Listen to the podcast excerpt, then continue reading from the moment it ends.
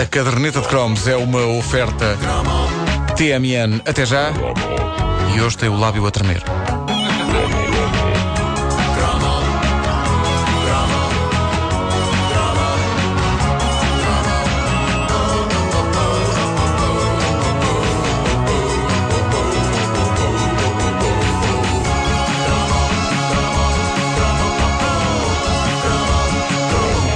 Pessoa sabe que ainda é jovem quando há um artista rock mais velho a cantar cantigas nostálgicas sobre uma idade que nós ainda nem sequer temos. Foi uma boa sensação na minha vida quando em 1986 saiu o álbum Whiplash Smile de Billy Idol. Eu tinha 15 anos e ele Adoro! estava, Billy Idol, num teledisco a preto e branco, tocando guitarra e cantando um clássico chamado Sweet Sixteen. Ah, pá. Sim, ainda, hoje, ainda hoje sou fã de Billie Mas, Eilish. mas não tinham essa coisa de pá, nunca mais tenho 16 para, Sim, para poder claro. cantar É verdade, isto, é de verdade. facto, não é? Uh, anything, E porque, e porque achavas que aos 16 anos ias poder fazer muita coisa. Tudo. é? Afinal era tudo. É verdade, é Sofia, verdade. not. Ah, Billy Idol foi um herói das nossas juventudes, alguém que nós sonhávamos ser, mas que nunca conseguiríamos ser. Eu, pelo menos, sentia-me de um planeta diferente ao de Billy, porque o homem era punk, tinha um ar perigoso, mas todos nós queríamos ser como ele. E isso deprimia-me porque eu via como as minhas colegas de escola ficavam histéricas com Billy Idol. E se aquilo era o ideal de homem, como conseguiria eu lá chegar? Nem espetando o cabelo, nem espetando o cabelo.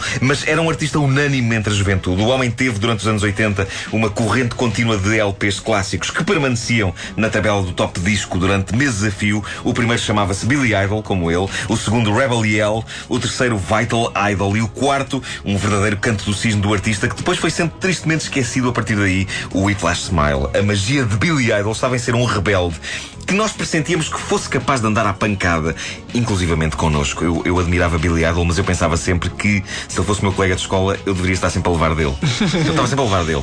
Mas era um rebelde, dizia eu, autor de vigorosas rocalhadas como Hot in the City. Sim. Hot in the City. Hot in the City. Tonight. Que era uma canção que tocava no filme Big, com Tom Hanks. Ah, pois era, pois era. Depois havia White Wedding. Sim, sim, sim, sim. Eu sonhava casar ao som de White Wedding. Mas para isso tinha primeiro que conhecer uma miúda, convencê-la a namorar comigo, fazer a arte do amor com ela, o que me parecia um objetivo impossível de atingir, porque eu achava-me extremamente descoordenado. Pois, aliás, fui fazer natação por isso, para poder fazer amor, porque se dizia que a natação coordenava os movimentos, E deu um resultado. e eu achava que, sim, sim, eu agora sou um mestre. Não, eu digo na altura. Na, na altura, na altura não.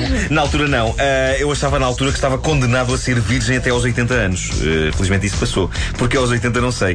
Mas eu achava que aos 80 ia acontecer qualquer coisa. E acontecia e acabava. Depois logo ali. Mas, ah, e só depois disso tudo é que eventualmente eu poderia pedir em casamento a pessoa. Mas eu queria casar ao som de White Wedding. Acabou por não acontecer, porque quando casei, a cagacei-me acabou por ser ao som de Kenny G. Ah, mas, mas tu, o, o White Blazer tu tinhas. Tinha, tinha. White Blazer. Bom, ah, havia ainda. It's a nice day for a... White Blazer. Ah, havia ainda Money Money. Essa adoro, essa adoro. Tinha uma versão dos, dos mini stars da versão do choque que era És teimosa, caprichosa.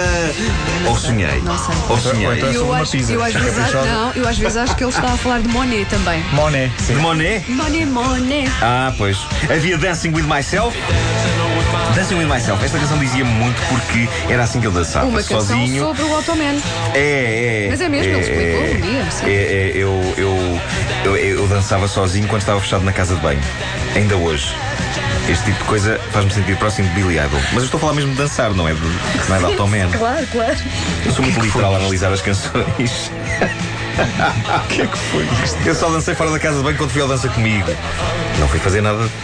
Vocês viram o que é que eu fiz no Dança Comigo? Foi bonito ou não foi? Mas este homem, como se vê pela amostra, estava constantemente a deitar cá para fora singles vigorosos de rock que faziam frente à supremacia de Brian Adams nas festas da escola. E depois tinha o lado introspectivo e meigo. Quantos slows não dancei, perdão, quantos slows não imaginei que dançava com raparigas nas festas da escola ao som de Eyes Without a Face. Sim, Les yeux sans visage. Que havia, esta parte em francês. Sim, sim. Eu sou um Sim. Era uma, Pois era. era uma canção bilingue. Era sim, senhor. Maravilha. Vai ser Mas escutado no Canadá? eu era demasiado infantil, uma canção com este poder sensual, e quando eu ouvia Eyes Without a Face, eu imaginava o famoso vilão da Disney, o Mancha Negra. Tinha olhos e não tinha cara. Havia eu de engatar muita miúda com esta maneira de pensar. Que totó. As miúdas tipo, ah, vamos dançar. E eu, vamos dançar esta canção sobre o Mancha Negra. Não há nenhuma sobre o morcego vermelho. E depois havia aquele que foi o último grande sucesso de Billy Idol, Sweet Sixteen.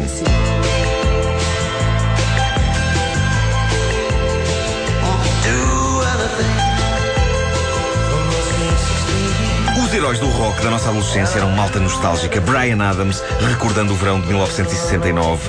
Billy Idol recordando os 16 anos. Como vos disse, a abrir este cromo, eu adorava Sweet Sixteen porque me faltava um ano para lá chegar quando o disco saiu. E a letra desta canção abria perspectivas fascinantes de romance. Com 15 anos, eu já me sentia atraído pelas moças, mas eu pensava, ok, posso esperar mais um ano. Mestre Billy afirma que aos 16 é que é. A letra falava de romance teenager, de paixão, de desgosto, da fronteira entre a inocência e a perda dela, de anéis de noivado e de todo um universo romântico jovem e rock and roll que eu estava ansioso por desbravar. Quando eu fiz 16 anos, eu consegui demorar o dobro do tempo a dizer desbravar.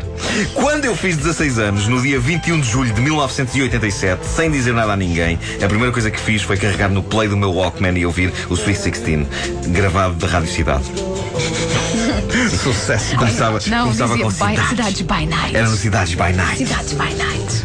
Ah, a gente gravava muita coisa na rádio. Portanto, eu ouvi, deixei-me banhar pelos sábios ensinamentos de Billy Idol e pensei: tenho 16 anos, estou pronto para abraçar uma nova vida, pronto para viver o meu primeiro grande amor. que aconteceu? Como o amor não apareceu, à tarde já estava a fazer aquilo que fazia melhor, que era jogar match day no Spectrum. Paciência, não é? Paciência. O Billy Idol não tinha um verso sobre o match day no Spectrum. Era. Não, mas devia. I'll, Match day Spectrum. I'll do anything for my match day. Era assim. Sempre ser este som. O Chrome do Billy Idol na caderneta do Nuno Marco, com o apoio TMN. Até já.